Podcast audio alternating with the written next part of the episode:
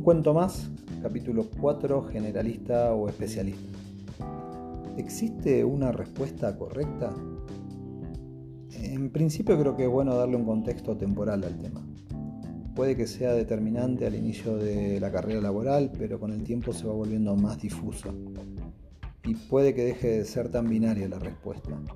En mi caso escogí el camino generalista, intentando tener una idea general de varios temas y cuando necesitaba profundizar en alguno en particular lo hacía, pero sin ser especialista en ninguno.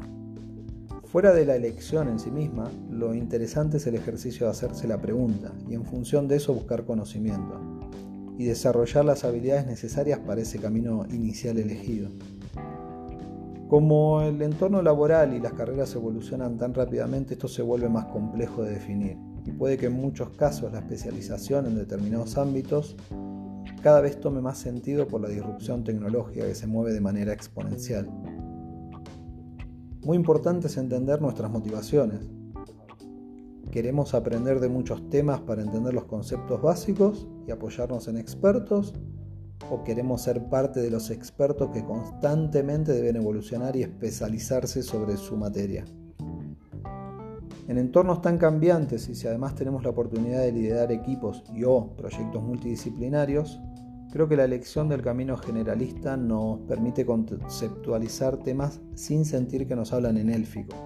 ¿Se acuerdan del Señor de los Anillos?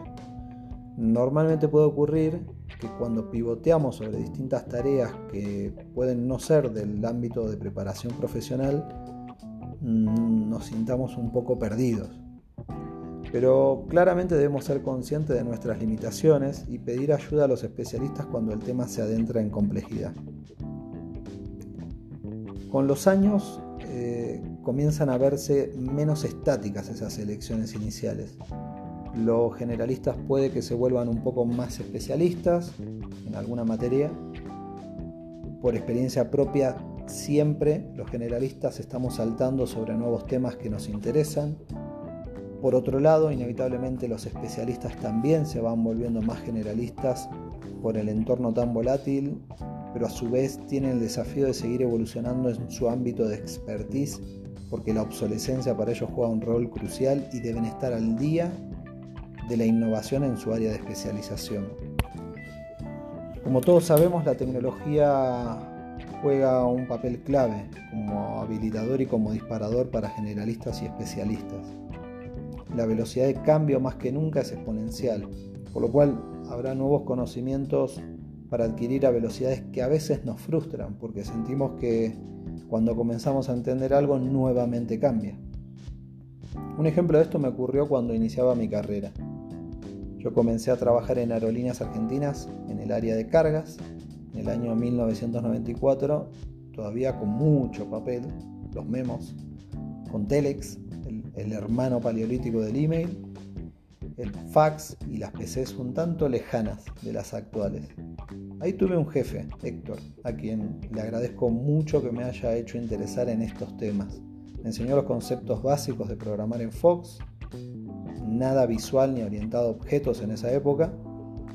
Yo en ese momento comenzaba mis estudios de contador público e inicialmente no parecía tener mucho sentido una cosa con la otra. Con el tiempo me fui dando cuenta que sí tenía muchos puntos de contacto y me apasionó la programación.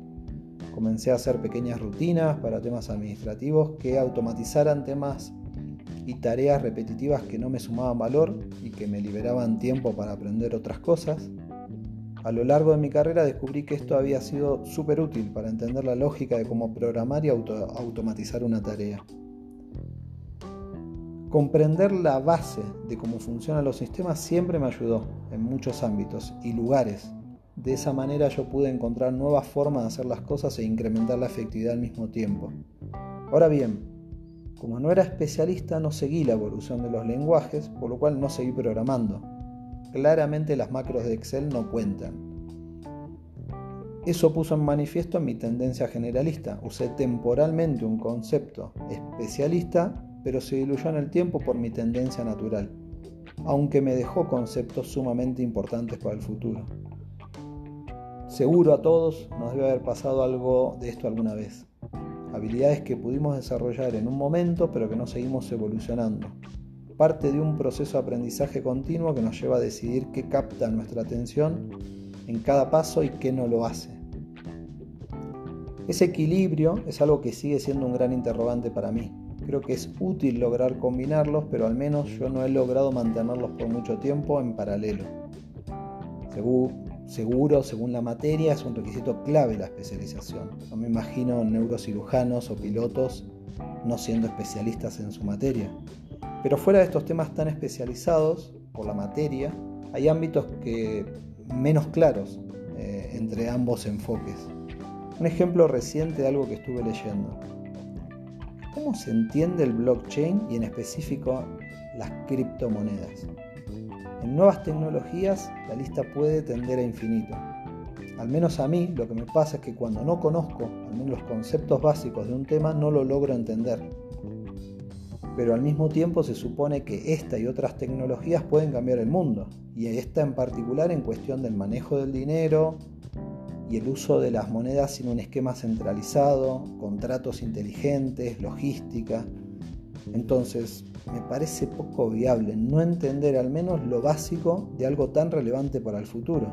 No me siento cómodo en utilizar algo que no entiendo. Mismo concepto que podemos extrapolar a otros ámbitos y tecnologías. Como sabemos todo sigue evolucionando y cuando estamos intentando entender la primera parte sale algo nuevo. Ejemplo el caso de blockchain. Ya va por la segunda generación que a diferencia de la primera, que solo documentaba transacciones, la segunda permite programar contratos inteligentes. Para mí, como para otros, el FICO en estado puro.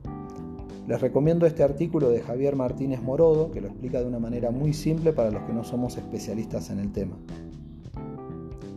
Lo bueno y lo malo de la tecnología, todo lo acelera, por lo cual genera demanda constante de conocimientos, pero al mismo tiempo genera oferta constante.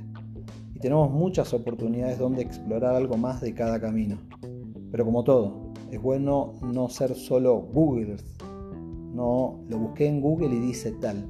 Yo creo que para todo hay un contexto y hay personas preparadas que deben entender ese contexto de un determinado tema en particular, brindar una opinión y ayudarnos a elegir ese camino de acción.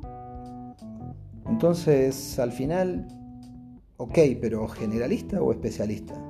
En mi opinión, en los primeros pasos profesionales la pregunta es obligada para escoger ese camino inicial tan importante. Pero con el tiempo son caminos que se cruzan, se discontinúan y hasta se abren nuevos. También dependerá de la materia que cada uno elija, pero siempre serán formas de pensar que se apoyen mutuamente. Constantemente será necesario el asesoramiento de un especialista en muchos ámbitos y lo mismo a la inversa para entender los conceptos generales de algo que está fuera de nuestro conocimiento puntual. Al final, lo bueno de este y otros debates es que no tienen fin, son un medio que nos lleva siempre a buscar conocer más que al final es lo más importante. Seguimos echando el cuento en el capítulo 5, la ley del porqué.